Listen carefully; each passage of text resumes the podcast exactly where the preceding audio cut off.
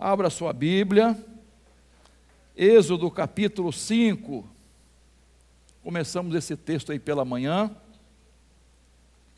Êxodo 5. Deixa a Bíblia aberta, porque nós vamos ver vários outros versículos.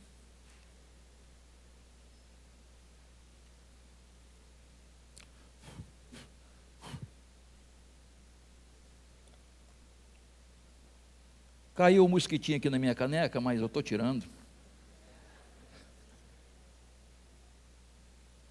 Isso acontece, né? Êxodo capítulo 5, diz assim a palavra de Deus. Depois Moisés e Arão foram e disseram a Faraó: Assim diz o Senhor, Deus de Israel: Deixe meu povo ir, para que me celebre uma festa no deserto. Faraó respondeu: Quem é o Senhor? Para que eu ouça a voz e deixe Israel ir? Não conheço o Senhor e não deixarei Israel ir. Eles prosseguiram. O Deus dos Hebreus veio ao nosso encontro, portanto, deixe-nos ir, caminho de três dias ao deserto, para que ofereçamos sacrifícios ao Senhor, nosso Deus, para evitar que ele venha sobre nós com peste ou com espada. Que a palavra do Senhor encontre guarida no seu coração nesta noite. Amém, queridos? Muito bem. As dez pragas do Egito, conhecendo o Deus Yahvé. Foi o tema que escolhemos para trabalhar hoje de manhã e agora à noite, não é? Você conhece bem a história do povo de Israel, que desde José, José foi como escravo, chegou lá, né? enfim, e depois levou a sua família, e por orientação de Deus, revelação de Deus, preveu aqueles quantos anos de fome e depois de fartura? Primeiro fome ou primeiro fartura? Ah, isso aí. Primeiro fartura, depois fome, né? E aí a família foi para lá, aquele negócio todo, enfim. A história é longa, você conhece, está lendo na Bíblia. Se não estiver acompanhando, né, nosso plano de leitura, tem o plano lá em cima, tá? Você todo dia pode é, ler a Bíblia ou ouvir o texto. É, em dois anos você vai completar, nós vamos juntos completar a leitura da Bíblia toda. Enfim, Deus levantou Moisés para tirar da escravidão o seu povo. E Moisés e Arão foram lá para transmitir a mensagem de Deus, aquilo que Deus tinha dito que faria. Faraó, com o coração duro, não permitiu jamais. Poderoso império mais importante, o rei, considerado Deus, um Deus, não permitiu nada disso. Vocês vão continuar me servindo aqui. Imaginam, irmãos, o, o, o poder de trabalho que ele tinha nas mãos, e só de homens na idade de trabalhar, 600 mil Olha só, era um negócio assim. Como é que eu vou perder né, essa mão de obra barata? Né? E aí não deixou o povo ir. E aí as pragas vieram, os castigos vieram. Primeira praga, águas se tornaram em sangue, você conhece essa história bem. A segunda praga das rãs, que invadiram os palácios, as casas, depois os piolhos, depois as moscas, depois as, a peste nos animais, depois as úlceras, os tumores, depois a saraiva, a chuva de pedra incandescente, depois os gafanhotos, depois trevas e depois, por último, a morte dos primogênitos. E então Deus estava se revelando como Iavé, ou Javé. isto é, o único, o único verdadeiro, o eterno, o autoexistente, todo-poderoso, mas o único Deus verdadeiro, o Eu sou, que Moisés foi apresentar a Faraó. E aí nós começamos de manhã tirando, tirando algumas lições dessas, desses dez capítulos que envolvem essas dez pragas. Então, a, a primeira foi: o Senhor é o único Deus, só Ele deve ser adorado e servido. Primeira grande lição, queridos, que Deus quis mostrar ao povo, que Deus quis ensinar ao povo do Egito e especialmente a intensificar a fé do povo de Deus, o povo hebreu, o povo de Israel. Então, Deus começou com essas é, pragas para ele ser reconhecido como o único Deus verdadeiro, desacreditando completamente aqueles deuses que citamos de manhã, mais de dez, né? Esse panteão de ídolos que havia no Egito. E a cabeça, né, o corpo de, dos animais, de rã, não é, de, é, é, de touro e de tantas outras coisas. Né? Então, a, o castigo veio para que as pessoas conhecessem o Deus verdadeiro. Mas a pessoa principal do Egito estava com seu coração completamente endurecido, que era Faraó. Segunda lição que vimos é que a soberania de Deus não desconsidera o livre-arbítrio do homem. Falamos um pouquinho sobre isso, eu sei que é um assunto um tanto até polêmico no meio das, da, da teologia de muitas igrejas e, e denominações. Eu não tenho, confesso a vocês que não tenho qualquer dificuldade de saber, pela, pela presciência de Deus, que Deus, desde a eternidade, sabe os que serão salvos, os que estão no livro da vida, os eleitos. Deus, na sua presciência, sabe.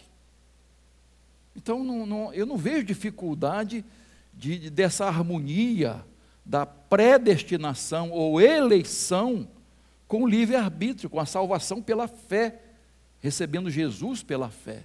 Deus sabe quem são os eleitos em Cristo Jesus, sem nenhum problema. Então, eu não tenho dificuldades, lógico que é um assunto que, a ser estudado cada vez mais, para a gente entender a profundidade dele, mas eu, eu entendo que a soberania de Deus não desconsidera o livre arbítrio do homem.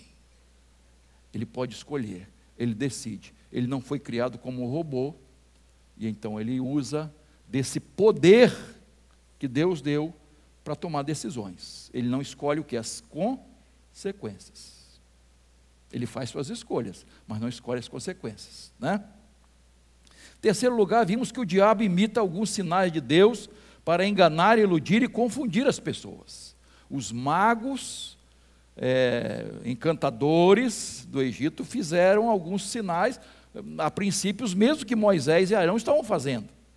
Né? Então vejam como o inimigo é sujo, ele faz isso. E a Bíblia está cheia de versículos mostrando que o inimigo continua fazendo sinais maravilhosos para confundir os, se possível, até os eleitos né? mas não é possível, graças a Deus.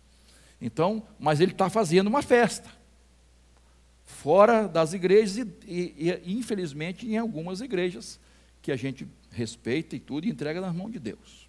Mas precisamos ter sabedoria, buscar a palavra de Deus, discernimento espiritual, para entender como o inimigo está agindo, para confundir, desviar a pessoa do caminho da palavra de Deus. E por último, de manhã vimos que nos momentos difíceis fazemos votos a Deus E quando a tempestade passa, às vezes nos esquecemos das promessas, dos votos, dos compromissos que assumimos com Deus. Passamos por crises, por dificuldades, tempestades, aflições neste mundo, e às vezes na, na luta, na dificuldade, nós nos aproximamos de Deus, e não está nada errado aí. E devemos fazer isso mesmo. Quantas pessoas que foram a Jesus pela dor, graças a Deus. Agora, passou a dor, a enfermidade foi curada, o problema foi solucionado, permaneça na sua fé no Senhor. Quantas vezes as pessoas se esquecem? O problema passou, graças a Deus e tal, e, e acabou. Quinta lição. Deixa a Bíblia aberta aí, por favor, hein? É, vamos sempre ser tentados a fazer o que está aquém da vontade de Deus. Isto é, fazer menos do que Deus deseja de nós. Ah, Deus mandou o povo ir, sair para o deserto, mas o Faraó não permitiu. Agora vejam a, estratégia de, de Faraó, e que a gente entende que, que, que o Egito, vamos, a gente compara com o mundo, e que o Faraó que age né, vamos dizer assim, por influência do inimigo, querendo atrapalhar o povo de Deus, a caminhada do povo de Deus, veja, vamos dizer assim, as propostas indecentes que ele fez para Moisés e Arão, tá? para o povo de Israel. Êxodo capítulo 8, verso 25 e 26. Olha o que ele diz: Ide, podem ir, oferecer sacrifício ao vosso Deus nesta terra mesmo. Olha só. Para que sair? Não é? Em outras palavras, nós temos tantos deuses aqui, vocês têm um de vocês. Vocês então vão adorar ao, ao Deus de vocês aqui mesmo no Egito. Sem problemas, eu não vou me importar com isso. Podem ficar aqui mesmo. E qual foi a resposta de Moisés? Não convém que façamos isso, que façamos assim. E eu vejo duas lições aqui, irmãos. A primeira é que o inimigo, ele nos tenta a fazer o seguinte: a gente ficar na igreja e no mundo. Ah, ele tenta, irmãos.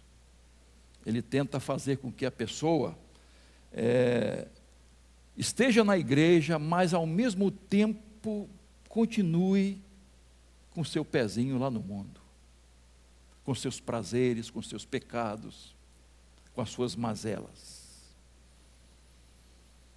E infelizmente isso tem acontecido. Quantas pessoas se decidem por Jesus, tomam atitudes, decisões importantes, mas depois vão fracassando e o, as coisas do mundo e aquelas, a, a, aqueles pecados antigos voltam para a vida da pessoa, abram brechas e continuam praticando aquelas mesmas coisas que fazia antes de conhecer Jesus.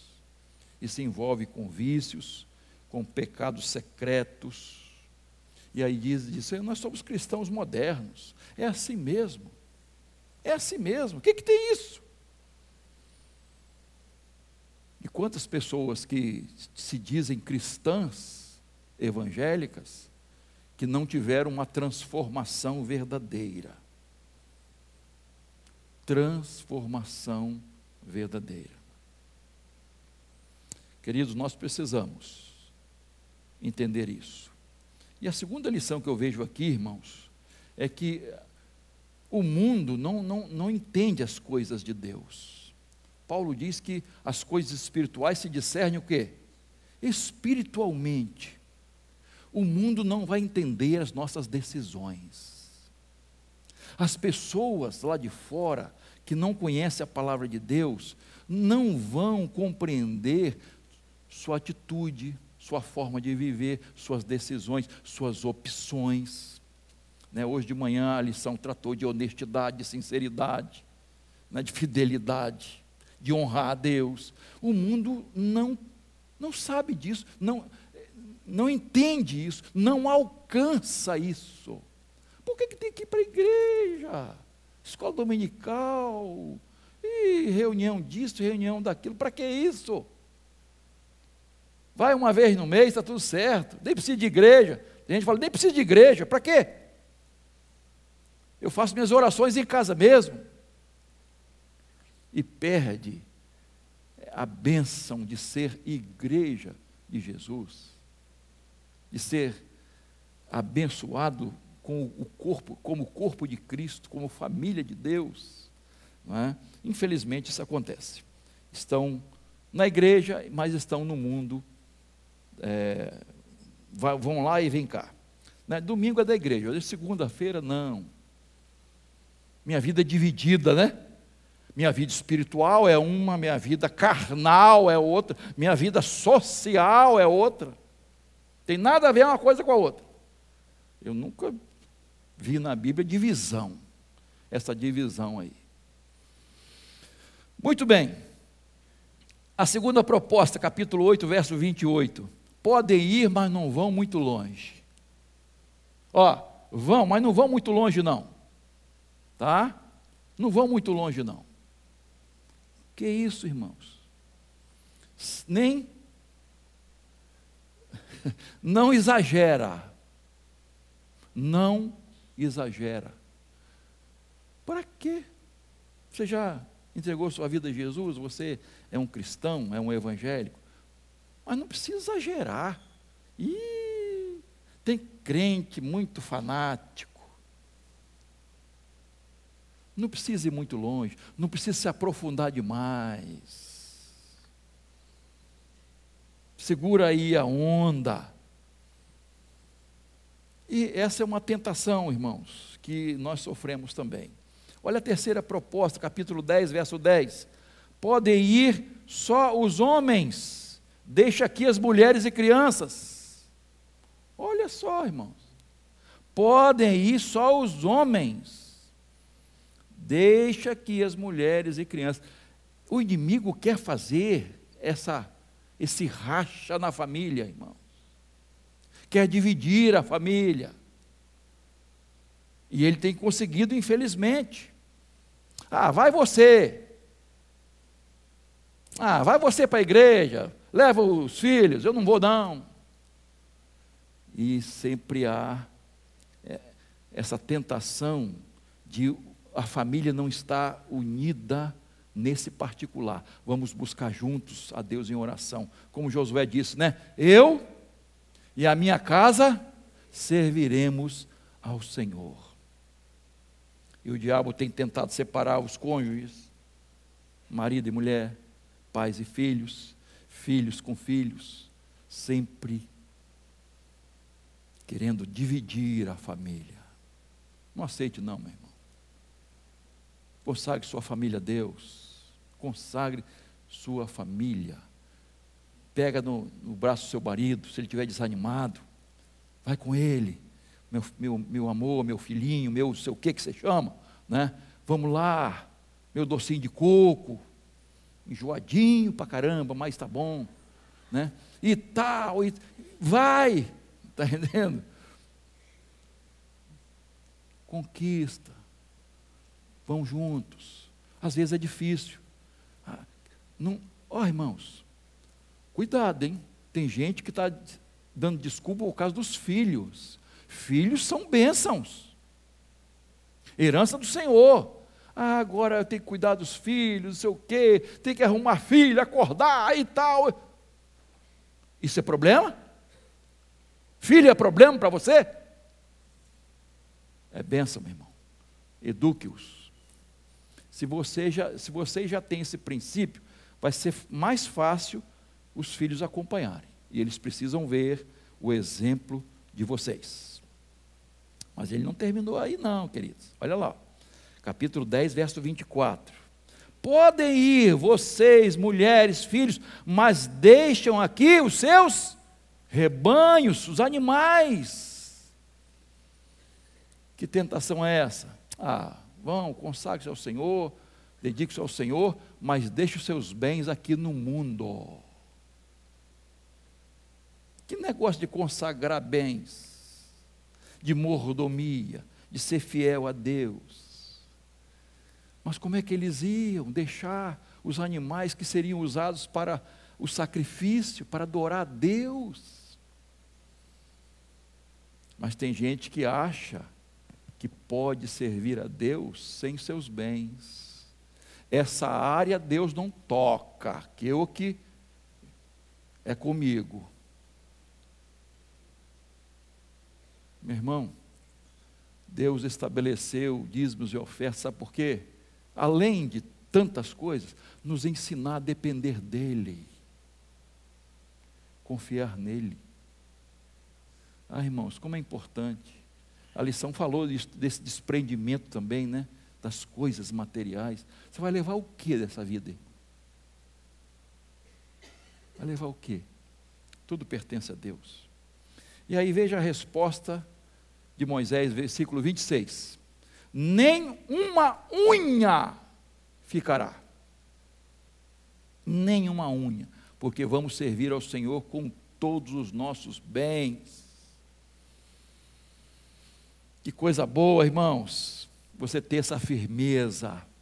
Não, nós vamos servir ao Senhor, nossa família, com tudo que temos e somos. Nós somos do Senhor pertencemos a Ele. Não tem esse negócio de crente mais ou menos, não. Crente meio. Meio isso, meio aquilo, meio aquilo outro, né? Crente Martim da Vila, devagar, devagar, devagarinho. Ah, deixa a vida me levar, a vida leva eu. Crente girafa, corpo na igreja, cabeça lá fora no mundo. Outros falaram crente Raimundo, um pé na igreja, outro no mundo. Crente transgênico, modificado, mas não transformado. Crente denorex. Parece, mas não é. Só parece, só tem aparência, mas não é. Nada disso, irmãos. Nada de laicar. Nós somos cristãos. Nós somos cristãos aqui na igreja somos cristãos lá no trabalho, lá na faculdade, na escola, no nosso lazer, onde estivermos, nós somos do Senhor. Pertencemos ao Senhor e a nossa vida está atrelada a Ele, a Sua palavra. E é isso que Moisés e Arão fizeram. Então vamos aprender essa lição não vamos fazer nada aquém daquilo que Deus quer, vamos fazer aquilo que Deus mandou, vamos obedecer a Sua palavra, toda a Sua palavra, nada de ficar, não, esse aqui eu, eu obedeço, aquele outro não, esse aqui é mais fácil, aquele lá é mais difícil, eu não vou fazer não. Vamos obedecer ao Senhor, não vamos escolher mandamentos, não. Eu sei que tem uns mais fáceis e tem outros mais difíceis, né? Perdoar é fácil? Pedir perdão é fácil? Oferecer outra face é fácil? Caminhar mais uma milha é fácil? Outro dia vamos falar desse texto que é muito interessante. Vamos seguir a risca a palavra de Deus. Sexta lição. Deus às vezes permite que fiquemos no chão para olharmos para cima. Faraó é um tipo de rei que muito arrogante, um déspota, né? prepotente. E às vezes eu, eu, eu assim, faço um, uma comparação a algumas pessoas aqui, que, que, nós vivemos aqui, convivemos não, conhecemos aqui no Brasil, que se acham. Até deuses. Vai chegar uma hora, irmãos, que a mão de Deus vai pesar. Eu não sei, aliás, eu sei que Deus permite, porque Ele tem propósitos, de alguma forma Ele vai nos abençoar. Abençoar o seu povo, Ele vai despertar o seu povo, Mas eu entendo que vai chegar um momento em que Deus vai dizer: chega, chega, chegou a sua hora de prestar contas. A sua fatura chegou. Vamos aguardar no Senhor, entregar, pedir a misericórdia dEle. Às vezes Deus permite, irmãos, que a gente vá ao fundo do poço. Para quê? Olhar para cima. Mas não ter outra opção a não ser olhar para cima. Reconhecer que Deus é Deus. E só neste momento as coisas vão mudar. Só neste momento. Você lembra quanto tempo Jonas, o profeta Jonas, ficou na barriga, barriga de um grande peixe? Três dias e três noites. Três dias e três noites. Mas o bi... Eu ia falar outra coisa, mas não vou falar não. Mas o indivíduo era tão ruim que até o peixe vomitou, deu vômito ao peixe. Né? Eu, vi, eu li um autor que falou: esse indivíduo era tão ruim que, que nem o peixe engoliu ele direito. Mas Deus tinha um propósito na vida dele. E no último instante, quando ele não estava aguentando mais, ele fez a oração. Uma, oração, uma das orações mais bonitas. É o capítulo 2 do livro de Jonas. Olha lá. Oração bonita. Às vezes, irmãos, nós precisamos ir passar por momentos difíceis. Eu tratei isso de manhã também, né? Às vezes Deus permite, Deus não quer o nosso sofrimento, Deus não quer coisas ruins na nossa vida, mas Deus permite porque Ele tem como transformar aquela tragédia em triunfo. Ele tem como pegar aquilo e, e, e transformar em bênção, de alguma forma, nos abençoar. Deus tem poder para isso.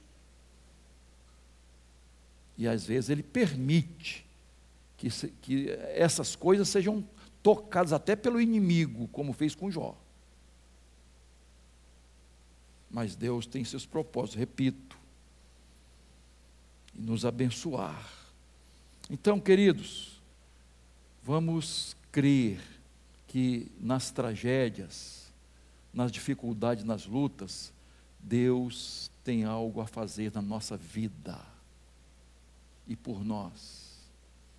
Eu já citei aqui uma, uma irmã, membro desta igreja, disse assim: me disse, pastor, eu dou graças a Deus por ter levado aquele tiro. porque foi aquele tiro que me fez acordar para a vida espiritual. Eu estava perdida. Na porta da sua casa, na rua em frente à sua casa, ela levou um tiro.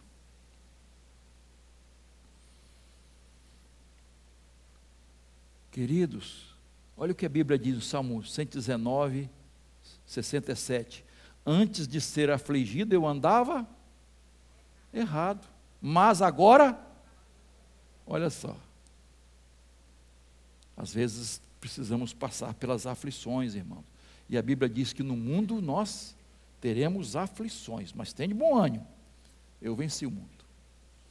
Então, as pragas eram sinais de Deus para acordar o povo, para que o povo o buscasse, o conhecesse como o único Deus verdadeiro. Você acha que Deus permitiu o Covid para quê? Deus permitiu.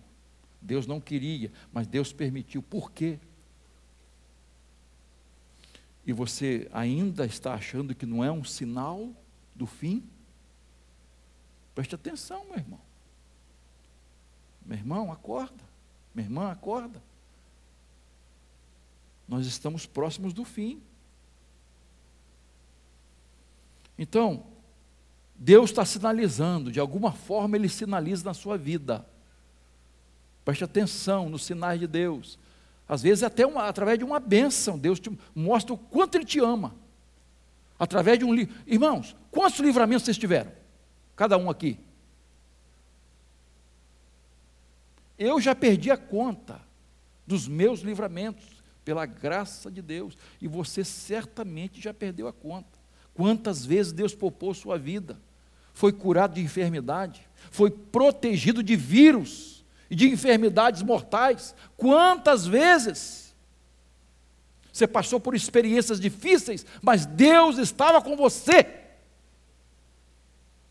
Deus não arredou o pé de você, te protegeu, te guardou. Às vezes você, eu tive aquela perda, mas Deus te protegeu de algo lá na frente, te livrou de algo pior. Mas a gente não sabe, não entende, não alcança os propósitos de Deus.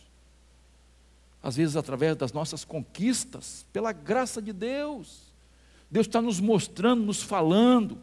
É um amigo que fala conosco, é um hino, é uma mensagem. Deus está nos alertando. Preste atenção nos sinais de Deus na sua vida. Deus está falando com você. Para que você olhe para cima. Não seja orgulhoso, orgulhosa. Seja humilde para reconhecer seus erros, suas falhas e buscar ajuda, porque Deus está aí oferecendo sua mão, a mão estendida para você. Sétima lição: o tempo de Deus é diferente do nosso. Eu fico imaginando, irmãos, aquele povo, o povo hebreu, que ao todo deu 430 anos, aquele povo sofrido, escravizado, Quantas vezes aquele povo clamou a Deus, pedindo a intervenção divina, e Deus então levanta um homem, mas vai nascer ainda, Senhor? Vai nascer ainda? É, vai, vai, porque o tempo de Deus não é nosso. E aí nasce Moisés, e aquela história bonita, né? Como era o nome da mãe de Moisés mesmo? Joquebede, tem até hino aí, Joquebede, Moisés não vai morrer, negócio assim, né? E tal, e tal. Nasce Moisés, é colocado no rio, num cesto, aí aquela história toda, a princesa acha, papá, 40 anos sendo instruído na melhor das universidades melhor preparo este homem teve? 40 anos. Aí Deus diz: está na hora de ter outro preparo, outro tipo de preparo. Você vai para o deserto, vai cuidar de ovelhas, vai refletir na sua vida. E quantos anos ele passa lá, irmãos? Mais 40 anos. 40 anos. Jesus, amado, precisava desse tempo todo para preparar esse homem. 40 anos. 80 anos, Deus diz: agora você está pronto. Você está pronto para ir. 80 anos. Eu não sei quando tiver 80, irmãos, eu vou estar, tá, se Deus me der a graça de chegar lá, estou com 65, já estou meio capenga. Né? Mas graças a Deus alguns irmãos aí estão firmes, né? Geração Esperança está firme aí, com 60, 70, 80, e tem cento e pouco, né? Tinha, agora não tem mais, né? 106, né, pastor Geraldo? 106, a irmã Enedina, chegou a 106. Enfim, 80 anos, vai lá agora. Puxa vida, eu vou enfrentar Faraó. 80 anos. E aí o povo de Deus foi libertado. E quanto tempo ele passou guiando o povo de Deus, irmãos? Mais 40. Por isso que o pessoal gosta de 40, né? 40, 40 e 40. Morreu com 120 anos. Queridos, às vezes a gente não entende o tempo de Deus. Porque para a gente, Deus tinha que ter feito ontem, né? Tem coisas que a gente vai adiando, como diz o outro, empurrando com a barriga, né? Tem coisas que, mas tem coisas que a gente quer logo. Né? Por quê? Que as nossas orações sejam atendidas correndo, Senhor. Por que estou passando por isso, Senhor? Quantas vezes você já fez essa pergunta? Senhor, por que eu estou passando por isso? Por que eu? Por que minha família? Por que esse problema agora na minha vida? Por que meus filhos? A gente não entende tudo, né? Mas o tempo de Deus não é nosso, irmãos. Vocês lembram quando Deus chamou Abraão, fez a promessa de, de um herdeiro, e ele teria uma, uma prole, né? É, como o quê? Duas comparações. Foi o quê? Que ele saiu da tenda, olha, olha para onde? Pô, olha, você pode contar as estrelas? Você pode contar o grãozinho de areia do mar? Das praias? Mas cadê? A velhice chegando e aumentando. Como é que é? Como é que é, Senhor? Mulher estéreo? Como é que, Senhor, como é que é esse negócio aí? 25 anos, irmãos. 25 anos esperando a promessa se cumprir. E nasce quem? Hã? Isaac. Promessa de Deus. Irmão, o tempo de Deus não é nosso. Nós estamos. Qual o nome do nosso tempo? Cronos. E o de Deus?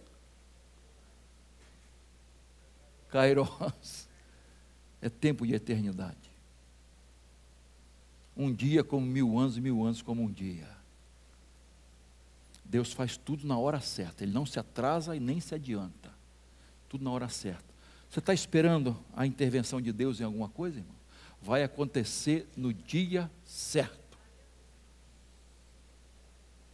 Na hora certa. Quando vai ser a bênção maior. Salmo 41 que você conhece. Esperei com paciência no Senhor, ele se inclinou para mim e ouviu quando clamei por socorro.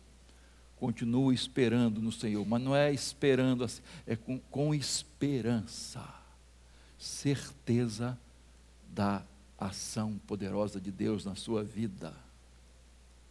Espere assim no Senhor. Oitava lição com Deus não se brinca. faraó sabia que Moisés era portador da vontade de Deus, da voz de Deus, era um profeta de Deus. Que às vezes quem falava mais era Arão, né? Mas era porta-voz de Deus.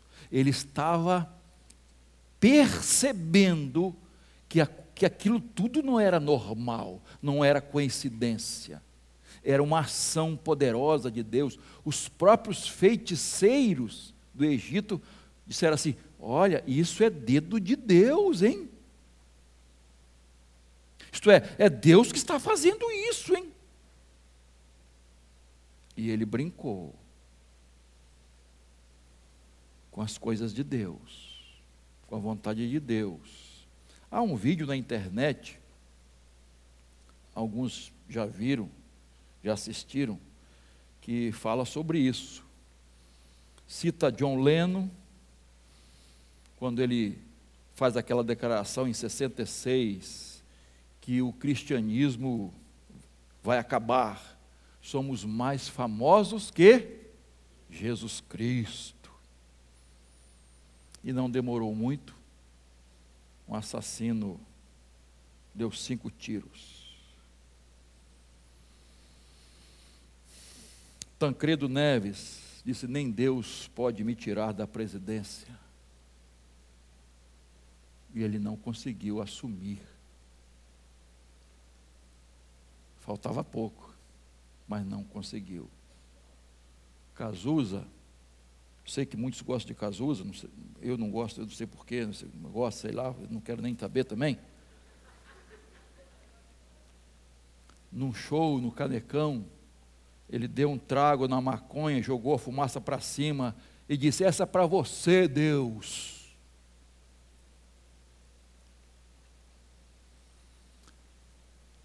E você sabe como ele morreu. Triste.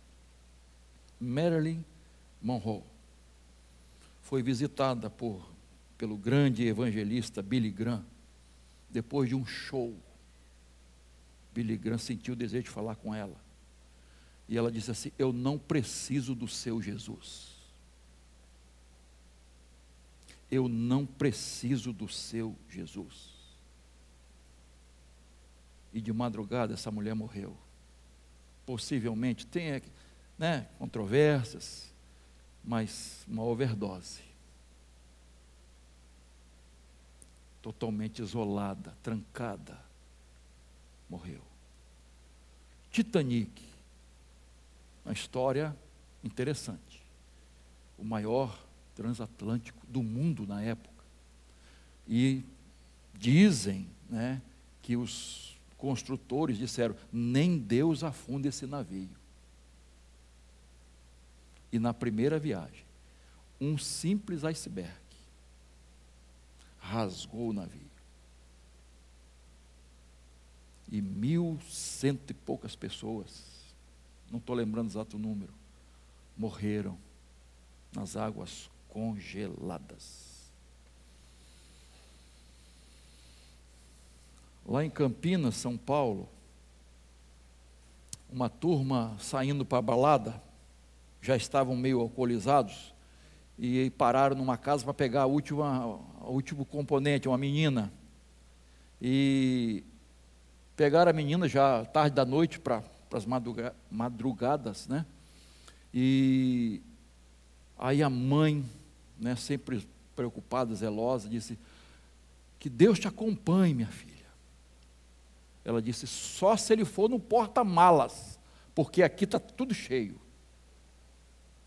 O carro está cheio, só se ele for lá no porta-malas. E um acidente aconteceu, irmãos. Acabou o carro, todos morreram acabou o carro. A parte intacta foi o porta-malas. Parecia que não tinha acontecido nada no porta-malas. Você pode estar pensando assim, pastor, é, Deus é vingativo, como é que é esse negócio? Meus irmãos, há pessoas que têm brincado com as coisas de Deus. E atualmente nós conhecemos alguns artistas que estão brincando, falando asneiras, muita bobagem. Que Deus tenha misericórdia dessas pessoas. Mas chega uma hora, irmãos, que vão ter que prestar contas do que estão fazendo, do que estão falando, que estão desprezando né? Tem outros, outros casos, né? É, Elis Regina, grande cantora, que disse para o porteiro: Não estou para ninguém, nem para Deus hoje. E naquela noite ela morreu. Então, gente, Gálatas capítulo 6, verso 7 diz assim: Não se enganem, ninguém zomba de Deus. O que uma pessoa plantar, ela vai colher. Nós precisamos ter cuidado. Nona lição, estamos caminhando para o final. Defina bem o lado que você vai ficar. Se você observar, o lado dos hebreus, do povo de Deus, estava definido. O lado dos egípcios estava definido. As pragas estavam atingindo os egípcios. Eles estavam no lado errado. Isso estava claro. Não tinha confusão. E a última selou isso. As, as casas, não é? A, a, as famílias que não é, imolaram o cordeiro e passaram o, o sangue nos batentes da porta, essas casas foram poupadas. Mas aquelas casas que de alguma forma não creram, não estavam nem aí para Deus, um, o filho mais velho morreu, o primogênito morreu.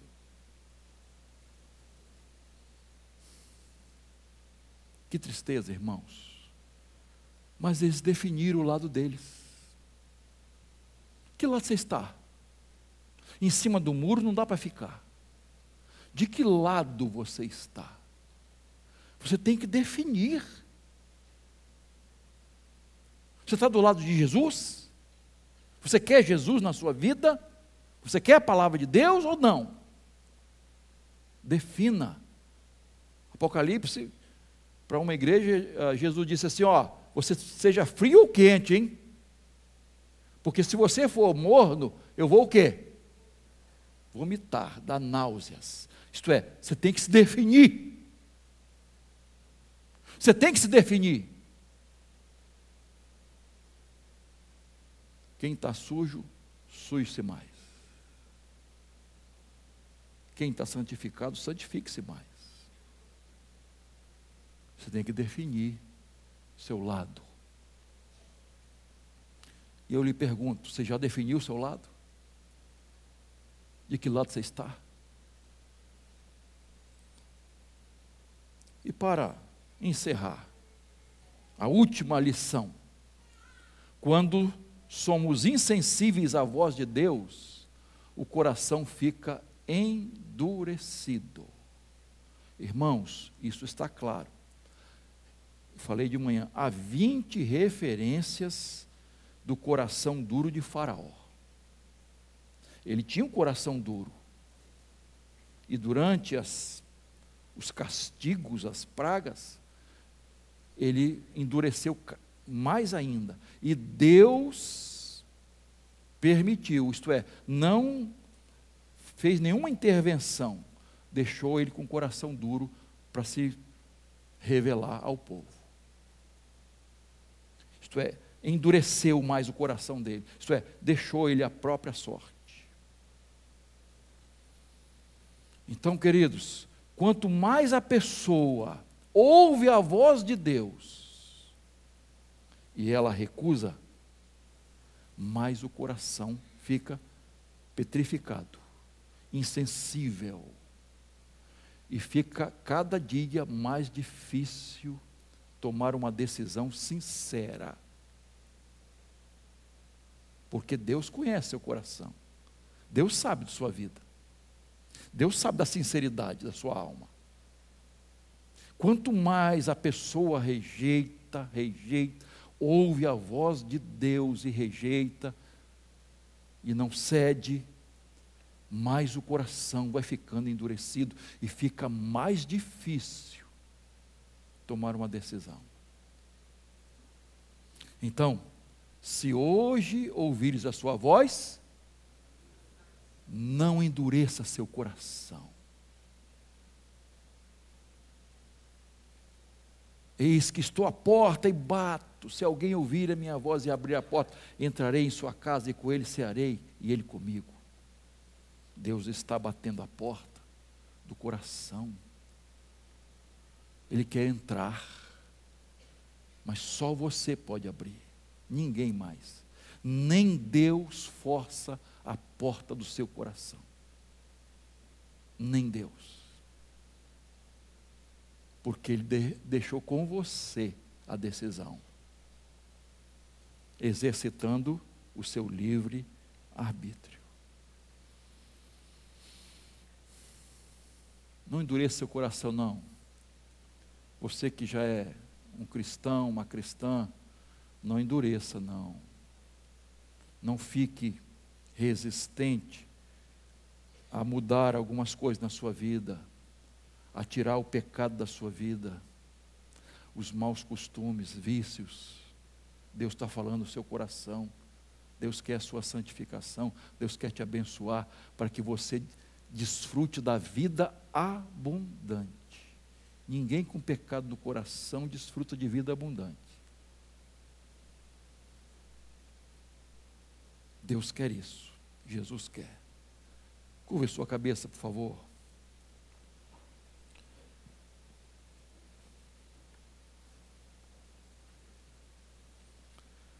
Deus se revelou ao povo de Israel e aos egípcios como Yahvé, o Senhor, o único Deus verdadeiro. E foi Ele que enviou Jesus para nos salvar. Jesus foi chamado de Emanuel, Deus conosco, Deus presente. Ele é o nosso ajudador ele é o nosso sustentador, Ele é o nosso guia, Ele é o nosso protetor, é Ele que envia dos céus o seu auxílio. Corra para os braços de Jesus, corra para os braços de Jesus. Eu não sei como está você, mas eu quero orar Sinceramente, eu gostaria de orar por você. Você que tá, quer tomar uma decisão hoje, entregando sua vida a Jesus. Entregando sua vida a Jesus. Pastor, eu quero hoje tomar uma decisão definitiva. Eu quero. Eu quero definir o meu lado. Eu quero estar do lado de Jesus. Eu não quero ter dúvidas. Eu não quero estar lá e cá ao mesmo tempo. Eu não posso continuar assim. Quero orar por você e com você. Quero orar também por você que está enfrentando provações. Talvez sua vida está sendo afligida por alguma coisa, por alguém, por alguma luta, alguma aflição. Quero orar para que Deus sustente sua vida, te segure nas mãos para não deixar você esmorecer, desanimar, para você permanecer firme. Quero orar por você que está enfrentando um problema de enfermidade no corpo e na alma, que está afligindo você. Você que precisa de perdão, de libertação. Alguém da sua família está precisando da libertação que Deus operou no povo de Israel que tirou do Egito daquela escravidão. Quem sabe seja um filho ou uma filha que precisa de uma intervenção divina. E Deus está falando no seu coração: é hoje que isso pode mudar. Quero orar com você também. Fique de pé, por favor. Nós vamos cantar. Se você quiser, se você quiser vir à frente para a oração, eu quero orar com você e por você do final dessa, dessa música. Você está precisando de uma intervenção divina, de uma libertação, da operação poderosa de Deus na sua vida, na sua família. Eu quero orar aqui com você, em nome de Jesus. Deus e a Vé, o Todo-Poderoso, Senhor, Ele quer hoje agir na sua vida. Vamos cantar? Se você quiser, vem aqui à frente e depois estarei orando com você e por você. Renda-se a Ele de uma vez por todas. Coloque seus filhos, sua família nas mãos de Deus. Creia que dos altos céus Deus intervém. Deus manda. Deus age. Então, vamos orar com essa fé. Eu convido a você a orar com toda a fé que há do seu coração.